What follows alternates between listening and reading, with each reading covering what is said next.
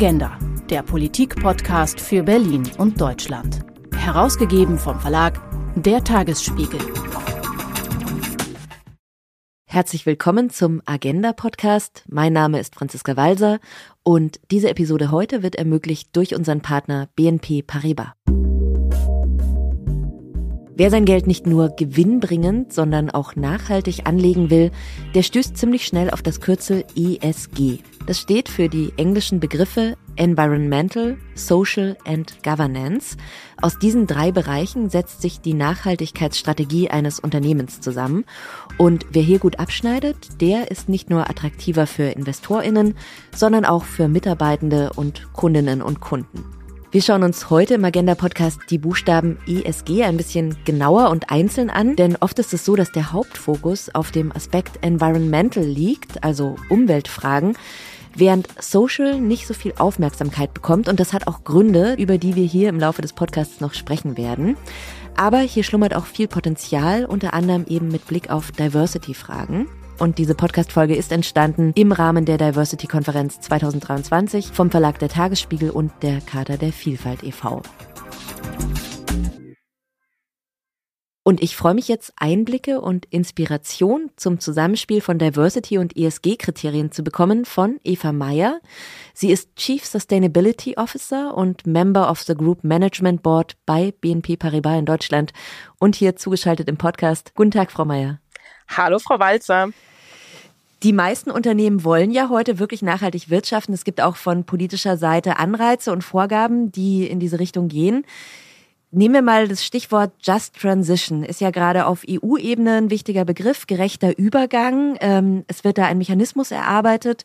Und bei diesem Mechanismus spielen die Banken und eben damit zum Beispiel auch BNP eine Schlüsselrolle. Warum sind Banken bei diesem gerechten Übergang so wichtige Player?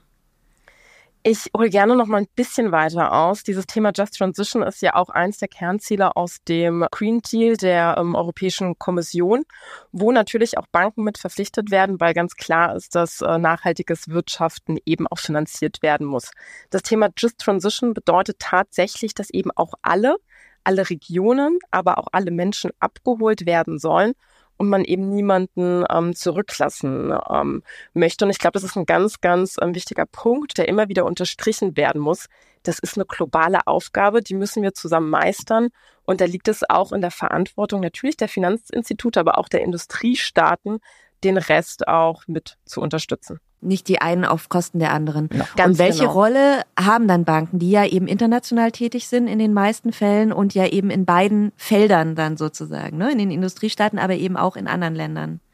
Ja, ich sehe uns da tatsächlich, ähm, sehe ich Banken und Finanzinstitute wirklich als naja, schön neudeutsch, als ein Enabler. Also wir sind quasi eine der Schlüsselindustrien, die eben verantwortlich dafür sind, dass ähm, Kapital eben auch äh, nachhaltig, und das sind Umweltaspekte, aber auch Sozialaspekte, nachhaltig ähm, allokiert wird. Ähm, ein Punkt aus diesem Green Deal war eben auch der ähm, Finanzaktionsplan, wo ähm, eben Banken drei neue Verpflichtungen mit zu haben. Zum einen eben diese ähm, Kapitalallokation. Das zweite Thema ist eine richtige Risikobewertung. Was meine ich mit richtig? Dass man eben nicht nur auf, ähm, ich sag mal, Zahlen, Daten, Fakten wie früher geschaut hat, dass man sich beispielsweise nur eine Bilanz- oder Gewinn- und Verlustrechnung angeschaut hat, sondern dass eben auch ähm, ESG-Kriterien inklusive sozialer Kriterien mit in den ähm, Entscheidungsprozess, auch den Kreditentscheidungsprozess ähm, fließt. Und das dritte ist das Thema auch Langfristigkeit und da gehören natürlich auch ähm, Themen wie Offenlegungsverpflichtungen etc. mit dazu. Wie verstehen wir das ähm, persönlich? Wir haben unsere komplette Strategie auf nachhaltig ausgelegt. Unser Mehrjahresplan nennt sich Growth Technology und ähm, Sustainability, was nochmal ganz klares Zeichen dafür sein soll.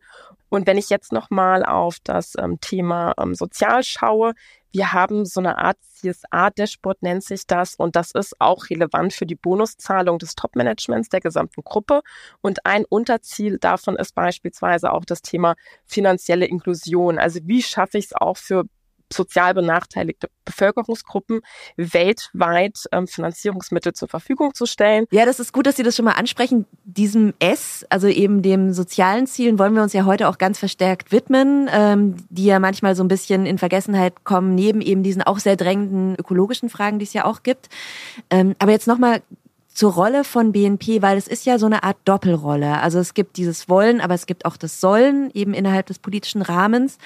Und dann ist ja BNP als Bank gleichzeitig in der Pflicht, aber macht auch für andere möglich, eben diese ESG-Kriterien zu erfüllen und ähm, dazu Daten zu erheben und so weiter. Also BNP wurde ja ausgezeichnet als World's Best Bank for ESG Data und Technology beim Oriel Money Award zum Beispiel. Also das heißt, die BNP bietet auch Dienstleistungen an, sozusagen, rund um diese ESG-Kriterien. Ja, wir bieten tatsächlich auch ähm, Dienstleistungen an und wir versuchen sowohl Produkt eben, aber auch diese Serviceportfolien, wenn es Richtung Dienstleistung geht, mehr und mehr auch auf neue Geschäftsbereiche Richtung Nachhaltigkeit auszubauen. Wenn man über ESG redet, kommt immer wieder das Thema auch fehlende Daten, wie sollen wir es eigentlich messen? Wie sollen wir es lenken, wenn uns die Daten fehlen, etc.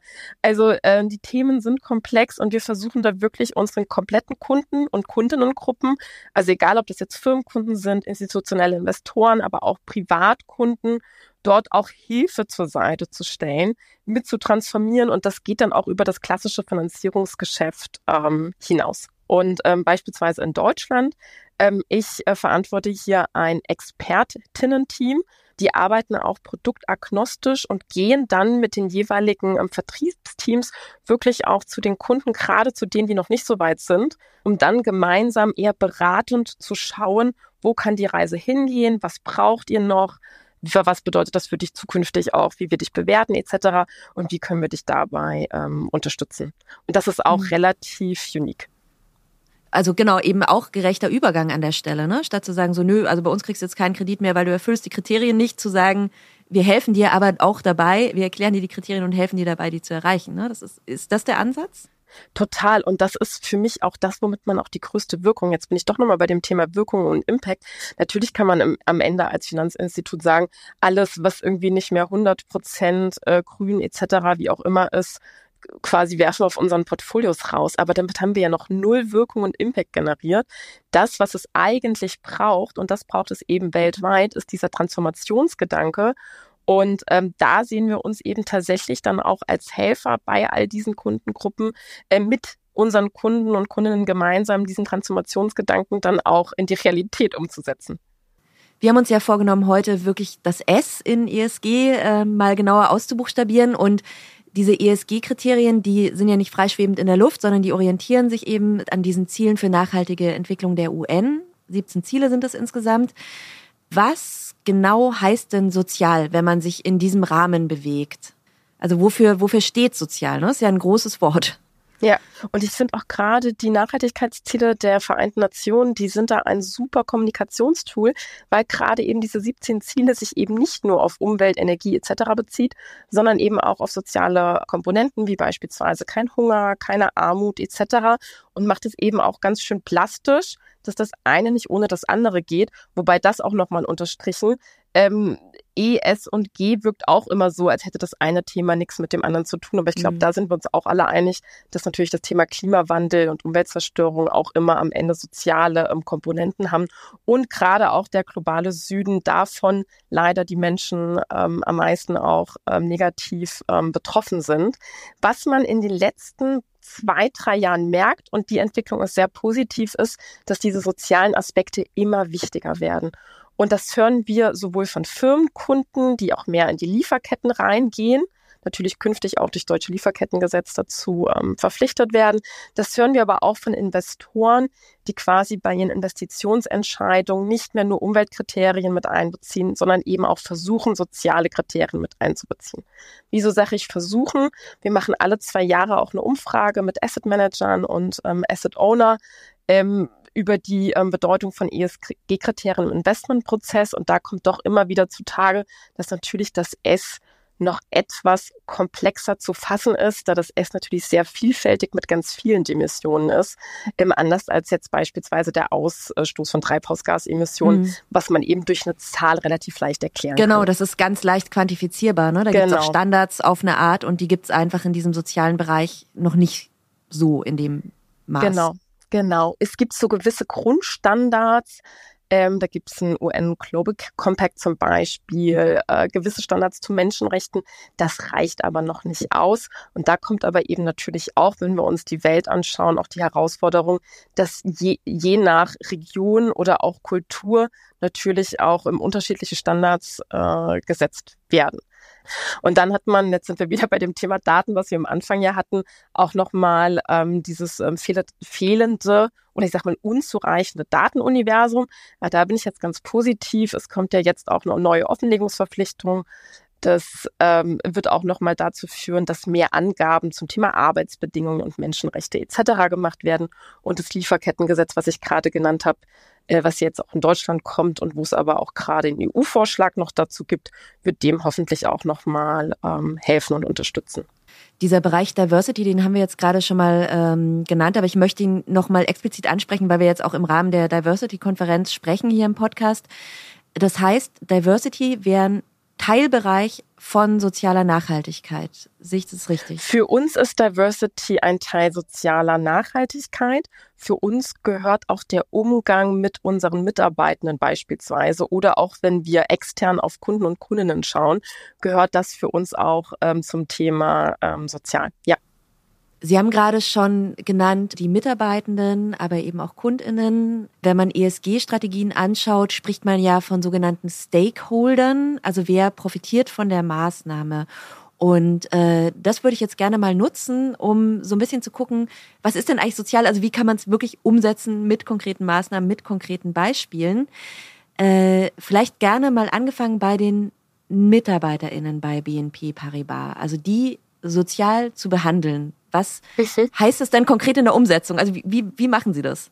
Ja, ähm, das ist eine sehr, sehr gute Frage. Ähm, wir versuchen das tatsächlich an mehreren Stellen. Ich glaube, der, der wichtigste Punkt ist äh, das Thema Unternehmenskultur.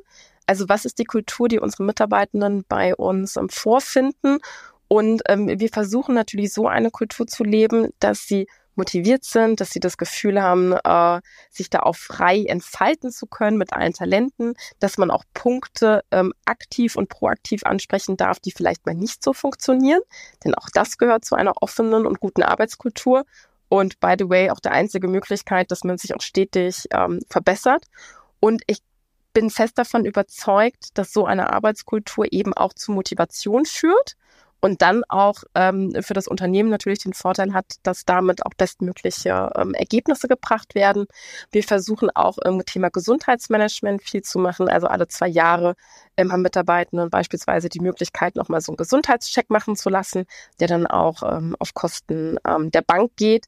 Denn auch das ist wichtig, dass äh, man darauf achtet. Und da haben wir auch eine Verantwortung mit für. Also so sehe ich das ähm, persönlich. Dann Thema Diversity hatten wir ja ähm, vorhin eben auch schon. Da haben wir uns natürlich auch Ziele gesetzt, was der Frauenanteil bis 2025 im Senior Management sein soll. Und da ist für uns die Quote, die wir erfüllen möchten, 40 ähm, ähm, Prozent. Aber es reicht ja auch nicht alleine, da irgendwie eine Quote hinzustellen, sondern die Frage ist ja, wie bekomme ich das kulturell ins Unternehmen rein? Und eine ganz tolle Initiative finde ich auch äh, Jamais Sanzel. Da hat sich unser Management hier in Deutschland dazu verpflichtet, dass wir auf keine Panel-Diskussionen mehr gehen mit mehr als drei Personen, wo keine Frau vertreten ist. Und jetzt werden Sie lachen, dann denkt man ja, Mensch, 50 Prozent der Gesellschaft hier in Deutschland, das wird wahrscheinlich selten sein, dass keine Frau bei mehr als drei Leuten ja. auf dem Panel vertreten ist. Ich sag Ihnen, seitdem wir das unterschrieben haben, fällt es gerade meinen männlichen Kollegen sehr oft auf, die sagen, Mensch, das gibt's ja gar nicht, da ist ja gar keine Frau, ich kann da jetzt nicht dran teilnehmen oder die müssen irgendwie äh, das Setup und die Leute nochmal ähm, umstellen. Das fand ich eigentlich, das fand ich nochmal tatsächlich auch sehr augenöffnend, weil wir eben doch äh, noch nicht dastehen, also gesamt noch nicht dastehen, wo wir eigentlich ähm, hinwollen. Ja. Aber ähm, man sieht es schon, gerade wenn man über Mitarbeitende insgesamt spricht, das sind wirklich ganz, ganz, ganz viele Stellschrauben, an die man ähm, gehen muss und soll. Und trotzdem auch hier nochmal positiv zu unterstreichen, da hat sich die letzten Jahre wirklich so viel entwickelt. Und ich glaube, da wird sich die nächsten Jahre auch noch ganz viel, ganz viel ähm, positiv entwickeln.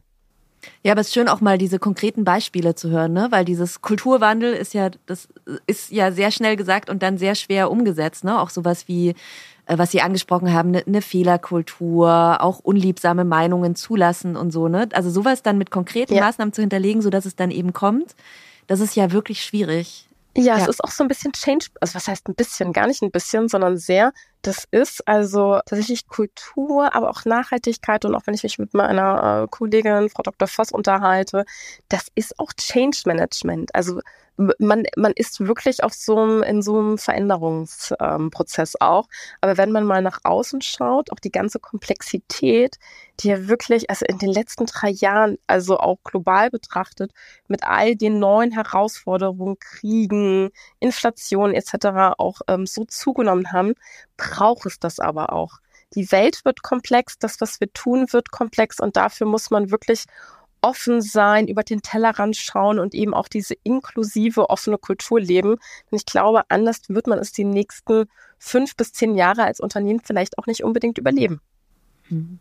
Ja, wenn man versucht, so starr dadurch zu einfach weitermachen, sozusagen. Ne? So, genau, ja. weitermachen mhm. wie bisher wird nicht mehr funktionieren. Jetzt mit Blick auf die KundInnen, ne? also wirklich die Leute, die eben Banking auch nutzen, äh, mhm. da hatten Sie gerade schon diese Mikrokredite, hatten wir gerade kurz schon berührt. Mhm. Ähm, da geht's ja im Prinzip dann darum, dass Menschen Zugang zu Bankprodukten haben, die halt eben nicht die ganz tiefen Taschen haben und vielleicht auch kein geregeltes Einkommen, oder? Ist das so? Genau so. Und gerade bei diesen Mikrokrediten, ähm, wenn wir nochmal bei dem Just Transition Thema sind, was wir am Anfang hatten, gerade bei diesen Mikrokrediten schafft man wirklich auch global ähm, eine Wirkung zu ähm, erzielen. Und ähm, diese Mikrokredite gehen dann teilweise an kleine Unternehmer weltweit, äh, meistens in ähm, Entwicklungsländern, die dann quasi gestützt werden, ihre Standbeine auch ähm, weiter auszubauen und sich ein Leben finanzieren zu können. Und ähm, wir unterstützen mittlerweile 21 Mikrofinanzinstitute in 13 ähm, Ländern und ähm, wir haben über 280.000 Menschen, die wir mit diesen Mikrokrediten auch schon ähm, unterstützen könnten. Und auch nochmal zum Thema Diversity ist eine ganz interessante Zahl. Von diesen 280.000 sind es tatsächlich 95, also sind tatsächlich 95 Prozent Frauen bei mhm. uns, die am meisten davon ähm, profitiert haben. Und das zeigt eigentlich auch nochmal ganz schön, dass das wirklich auch eine Schlüsselrolle bei der Emanzipation der Frauen in Entwicklungsländern spielen, ähm, spielen kann. Also weil, aber nicht weil sie das steuern, sondern weil einfach die Frauen sich auch in Masse da einfach bewerben für diese Kredite sozusagen. Ne? Also die Masse, also gerade was auch so, ich sag mal in Afrika etc., wenn man Richtung Landwirtschaft und Farmerin schaut, es sind wirklich unheimlich viele Frauen, die sich da versuchen, ähm, Standbeine ähm, aufzubauen. Mhm. Ja. Und ich finde, also auch ein spannender Punkt, also jetzt so als privilegierter Mensch, der ich ja auch bin. Also ich finde, man macht sich oft nicht bewusst, wie wichtig ein Konto ist. Also eigentlich nach einem Personalausweis ja eigentlich das Wichtige, was man so haben kann, ne? Weil ähm, zum Beispiel, wenn man eine Wohnung mieten will und für ganz viele Dinge braucht man ja ein Konto und kriegt es auch gar nicht so leicht. Also wer mal ein Konto beantragt hat, weiß, da muss man allerlei Dinge einreichen, von Schufa bis hast du nicht gesehen. Ähm, und da gibt's ja. ja auch ein Produkt Nickel, was diese Kontoeröffnung vereinfachen soll. Genau, und das haben wir dieses Jahr ähm, auch in Deutschland ähm, gelauncht, Nickel. Das ist ähm, ein Startup gewesen, was ursprünglich in Frankreich gestartet hat und was wir ähm, übernommen haben. Das ist wirklich ein total schöner Unternehmenszweck. Es ist nämlich genau, wie Sie sagen, wenn man kein Konto hat, ist man absolut vom sozialen, aber auch Arbeits- und ich sag mal der Möglichkeit, auch eine Wohnung zu äh, erwerben oder zur, zur Miete äh, zu bekommen. Man ist davon wirklich komplett ähm, abgeschottet. Und ähm, jetzt hat man in Deutschland, das ist ja verpflichtet, eigentlich auch für jeden äh, Konten zu eröffnen. Jetzt sage ich aber eigentlich, auch das haben wir gelernt, es gibt Personengruppen, für die ist das so eine große Hürde, auch irgendwie in so eine Bank reinzugehen, wo man sich vielleicht nicht so willkommen fühlt, die Sprache nicht spricht, ähm, äh, die Unterlagen vielleicht fehlen, weil man geflüchtet ist, etc. etc. Und ähm, da ist Nickel wirklich äh, eine schöne Alternative. Es ist ein Zahlungsdienstleister, wo man sich wirklich auf super niedriger Hürde ein Konto eröffnen kann. Das ist natürlich auf Guthabenbasis, aber ähm, da haben wir in ähm, Frankreich und mittlerweile auch in Spanien echt schon große Erfolge gefeiert und auch mittlerweile, ich glaube, fast drei Millionen ähm, Kunden. Und ich verspreche mir da auch in Deutschland viel davon. Fragt man sich, okay, wo kann man denn da ein Konto eröffnen, wenn das eben nicht die klassische Bank ist? Und da haben wir uns ähm, in Deutschland für die ähm, Lottoläden ähm, entschieden, weil oftmals ist das dort ein ganz ähm, schöner Umgang. Das ist irgendwie, das ist irgendwie einladend. Das ist nicht ganz so ja, steif ist vielleicht das falsche Wort, aber ich hoffe, Sie wissen, was ich meine. Ich bin, ich wohne in Berlin. Der Späti ist ein wichtiger Teil unserer Nachbarschaftskultur. Genau. Da treffen sich alle. Also das, das sind ja diese Läden im Prinzip, ne? Ganz genau. Und das sind genau die Läden. Und in Frankreich ist das auch so, da hat man genau solche Läden gewählt, wo sich eben die Leute treffen, wo man auch noch mal einen Kaffee auf die Hand nimmt, etc. Und ähm, das ist tatsächlich Teil des Geschäftsmodells. Also ich bin auch wirklich glücklich, dass wir jetzt dieses Jahr auch in Deutschland damit gestartet haben. Und genau, auf Guthabenbasis, das heißt, es gibt keine Kredite, aber ich meine, es ist ja auch ein Geschäftsmodell, oder? Also das ist ja, das ist auch ein Geschäftsmodell, definitiv. Und das finde ich auch immer, wenn wir über, ich sag mal, diese ganzen Aspekte der Nachhaltigkeit ähm, sprechen, ähm, bieten sich da auch so viele neue tolle Chancen ähm, auch für Unternehmen. Und jetzt bin ich auch noch mal bei Transformation und Adjustieren. Ich meine, auch Finanzdienstleister müssen ihre Produktportfolien adjustieren. Natürlich sind das auch neue Felder, die man erschließen kann und sich dann am Ende auch als äh, Geschäftsmodell etablieren. Aber vielleicht auch das nochmal gesagt, die sagten ja vorhin nochmal das Thema Stakeholder. Das muss man sich auch mehr und mehr ins Bewusstsein machen. Früher, wo man von diesem rein Shareholder Value gesprochen hat, äh, ist es mittlerweile ja schon viel mehr auf diesen Stakeholder Value übergegangen. Und wo wir dann irgendwann mal hin müssen, ist es tatsächlich dann ne, äh, auch nochmal Richtung Purpose zu denken. Also, äh, wenn ich über Geschäftsmodelle rede. Weil Geschäftsmodelle, die im Endeffekt keinen Mehrwert mehr haben für die Gesellschaft, die werden irgendwann aussterben.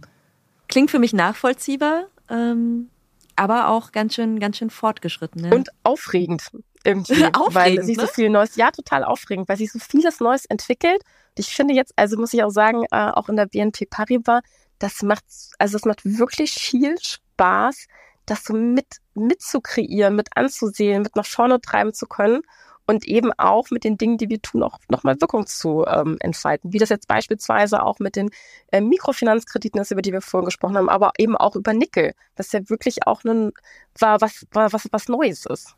Ja. Nee, und ich finde, es ist auch ein schönes Beispiel dafür, zu sagen, okay, ähm, wie können mich zum Beispiel die ESG-Kriterien auch inspirieren, neue Produkte zu schaffen für zum Beispiel abgehängte bis jetzt unerreichte Zielgruppen und wie kann ich damit dann auch wieder als Unternehmen auch ein Geschäft generieren. Ne? Also da, da spielt ja wirklich beides zusammen. Total. Und wenn man sich auch mal die ganze Startup-Landschaft anschaut, aber also auch in Deutschland, da gibt es so viele tolle Unternehmen, die sich da wirklich gute Gedanken gemacht haben, sowohl im Umweltbereich, wenn man Richtung Cleantech geht, aber auch ganz viele im Social-Bereich. Also man merkt wirklich, dass da auch eine, eine, eine Welle an toller Ideen und Initiativen kommt dieser Übergang sozusagen von Shareholder zu Stakeholder und dann ist ja im Prinzip der nächste Schritt wäre dann ja der Blick auf die auf die Gemeinschaft im Prinzip, ne? Also das mhm. gesamte Umfeld, in dem wir uns bewegen als Unternehmen und äh, wäre dann so gesehen auch auch ein Riesen-Stakeholder sozusagen die Gemeinschaft und auch da gibt's ja Initiativen von BNP Paribas, also wo wirklich ähm, jetzt nicht in einem Kundinnen-Bank-Verhältnis, sondern wirklich einfach für die Gemeinschaft was getan wird. Ja, das ist tatsächlich auch einer unserer großen Eckpfeiler und auch Teil dieses äh, sogenannten CSA des Sports mit ähm, konkreten Zielen weil wir es auch als unsere Verantwortung ansehen, als erfolgreich agierendes Finanzinstitut, was an die Gesellschaft ähm, zurückzugeben. Ähm, wir haben eine global agierende Stiftung, aber auch beispielsweise in Deutschland eine eigene Stiftung, die sich komplett auf deutsche ähm, Projekte im sozialen, aber auch im Umweltbereich äh, engagiert. Ähm, global, nur mal um eine Zahl zu nennen, sind es 200 ähm, Millionen, die bis 2025 auch ähm, nochmal ausgegeben werden sollen. Und ähm, wir versuchen tatsächlich in allen Ländern, in denen wir sind, dann auch lokale Projekte zu identifizieren, ähm, wo wir unterstützend ähm, tätig sind. Und auch in Kombination mit diesen Stiftungsprojekten, bei denen wir uns ähm, beteiligen, ist auch ehrenamtliches Engagement, also dieses klassische Corporate Volunteering für unsere Mitarbeitenden wichtig. Auch da hat sich die Gruppe ein Ziel gesetzt. Das Ganze nennt sich One Million Hours ähm, to Help. Und ähm, wir wollen quasi ähm, ja, innerhalb immer von zwei Jahreszyklen eine Million Stunden sammeln an ehrenamtlichen Engagement. Und dafür werden beispielsweise unsere Mitarbeitenden auch freigestellt. Das kann auch privates ähm, Engagement sein und bekommen dann quasi ähm, bezahlten Urlaub. Und was wir sehen, auch das macht viel mit einer Unternehmenskultur. Also das heißt, also die könnten, die müssten nicht in vorgegebene Projekte reingehen, sondern die könnten hm. einfach sagen, hier, mein Fußballverein, genau. ein Trainer, sowas, ne? Also sie können genau, die, die werden dann da natürlich auch von uns ne, geprüft, ob das so auch zu unseren ethischen Standards passt. Und dann sagt man ja, und so, solange das zu unseren ethischen Standards passt, Haken ran und dann ähm, sind eben auch diese Privatthemen äh, mit Sonderurlaub ähm, abgegolten. Das macht wirklich total viel auch mit Unternehmenskultur. Und wir haben uns das jetzt bei uns auch so etabliert, also mein Team und ich, ähm, wenn wir mal äh, einen Teamtag haben, machen wir auch immer noch einen halben Tag eine Corporate Volunteering Aktion zusammen. Uh, und das bringt so viel auch irgendwie nochmal an Motivation, an dann Einklicken, Impulsen. Man tut irgendwie was Gutes zusammen. Und ähm, für uns hat das auch was mit Kulturwandel zu tun. Oder sag mal, den Kulturwandel ähm, begleiten zu tun. Ja. Jetzt ähm, machen wir den Podcast, also ja, für alle da draußen, die sich dem Thema nähern wollen, also diesem S in ESG und die jetzt vielleicht so ein bisschen erschlagen sind von so, wow, die machen echt viel. Und äh, wo ja dann auch so ein Eindruck entstehen kann, okay, ich weiß gar nicht, wo, wo soll ich anfangen. Ähm, wenn Sie jetzt mal was mitgeben würden, ne, an ein kleines oder mittleres Unternehmen, mhm. ähm, was eben nicht so große Strukturen hat und wo anfangen, was, was würden Sie da sagen? Ja, für mich ist tatsächlich der, der übergreifende, äh, das übergreifende Thema äh, das Thema Kultur. Also es braucht die richtige äh, Kultur, es braucht eine offene Kultur und ein konstruktives äh, Miteinander. Für mich ist auch das Thema Governance-Struktur ganz, ganz wichtig. Was meine ich damit? Also das also G ich, in ESG sozusagen. G ne? tatsächlich. Ja. Also ich sage immer, es braucht das G, um das E und das S zu erreichen. Ohne G funktioniert nichts. Aber ähm, also ich sag mal, früher, ganz, ganz früher, noch vor 10, 15 Jahren, war beispielsweise das Thema Nachhaltigkeit äh, bei irgendeiner Einzelperson in irgendeiner Abteilung, meistens war das irgendwie noch Kommunikation ähm, verankert. Ähm, aber es muss, also wenn ich, also wenn ich mich dafür entscheide, und das kann ich nur allen äh, raten, dann äh, muss das auf einer strategischen Ebene stattfinden. Am besten mit direktem Zugang auch zum CEO. Denn äh, nachhaltiges Agieren, das gehört natürlich gesellschaftliches Engagement auch dazu. Dazu gehört aber auch wirklich die eigenen Geschäftsprozesse aktiv zu hinterfragen. Das ist nicht eine Extra-Strategie, das ist nicht die Nachhaltigkeitsstrategie, die on top kommt, sondern ist, das ist die Geschäftsstrategie, in der quasi Nachhaltigkeit mitgelebt und mitgedacht äh, werden äh, muss. Also das Thema Kultur und G ähm, sind extrem relevant und äh, wenn man da einen Haken hintersetzen kann, dann, und das bringt auch ganz viele Chancen, muss man natürlich die eigenen Geschäftsprozesse nochmal äh, untersuchen. Also was ist materiell? Wo haben wir auf ESG-Kriterien bezogen die größte Wirkung? Positiv, mhm. aber auch negativ. Und gerade da, wo sie negativ ist, muss dann eben eine Strategie aufgesetzt werden, wie man sich da ähm, verbessert. Ja, und das ist dann eben super individuell, ne? Also wenn ich jetzt sagen wir mal ein Textilhersteller bin oder genau. in der Elektroindustrie, dann spielen halt Lieferketten eine große Rolle zum Beispiel. Und wenn ich ein genau. Dienstleistungsunternehmen bin, andere Dinge vielleicht, ne? Ganz genau so ist das. Also es ist keine Nachhaltigkeitsstrategie zu sagen, ich möchte jetzt CO2 reduzieren, weil das natürlich toll ist für jeden, der CO2 äh, reduziert. Aber je nach Unternehmen sind es ganz andere Kernaspekte, die da relevant sind. Genau mit den Beispielen, die sie gerade auch gebracht wird. Für die einen ist das Thema Treibhausgasemissionen äh, eines der wichtigsten. Für die anderen ist es tatsächlich eher auch das Thema Biodiversität. Und ähm, für die Dritten, gerade was das Thema Lieferkette angeht und gerade auch im Textilbereich, sind es natürlich die sozialen Aspekte, die da ähm, vornehmend schauen. Also bevor man sich da 100 äh, Kleinziele setzt, ähm, konzentriert man sich am besten auf die fünf, sechs äh, Stellen, wo man ähm, da auch die größte Wirkung hat. Mhm. Und das erstmal auszumachen, ne? Weil, weil genau. Es, genau, es liegt natürlich sehr nahe, sich da so zu verzetteln und dann stellt man einen Imkerkasten aufs Dach und dann errichtet man einen Frauenstammtisch und dann hat man genau. dieses Klein-Klein und das halt gerade genau. nicht, ne? Ja. Ganz genau. Und am besten, und das machen wir auch mit vielen Unternehmen, geht man da auch nochmal in den Stakeholder-Dialog. Also, dass man wirklich sowohl was Lieferanten, Kunden, Finanzinstitute etc., also wirklich diese ganze, ich sag mal, äh, System, mit denen man ähm, arbeitet, dass man da auch nochmal in den Dialog geht und wirklich abhakt, was, wie siehst du uns denn? Was sind denn ähm, für dich irgendwie die größten Nachhaltigkeitsaspekte, die deines Erachtens für uns zu berücksichtigen sind? Dann hat man nämlich seine eigene Meinung und die der unterschiedlichen Stakeholder und dann hat man am Ende eigentlich ein ganz gutes Bild davon, ähm, was so die eigenen Materialitätsaspekte ähm, sind. Frau Meier, vielen Dank für den Blick auf die konkreten Beispiele, aber auch jetzt am Schluss nochmal auf das große Ganze in Sachen ESG-Kriterien. Schön, dass Sie da waren. Frau Walzer, auch nochmal ganz herzlichen Dank von meiner Seite ähm, für das gute und offene Gespräch. Schön, dass Sie dabei waren, dass Sie uns zugehört haben. Ich hoffe, Sie konnten einige Impulse mitnehmen für die Arbeit und fürs Leben. Wenn Ihnen dieser Podcast gefallen hat, dann freuen wir uns über positive Bewertungen. Und wenn Sie keine Folge verpassen wollen, dann können Sie den Agenda Podcast abonnieren. Kostenfrei auf Apple, Spotify und überall sonst, wo es Podcasts gibt.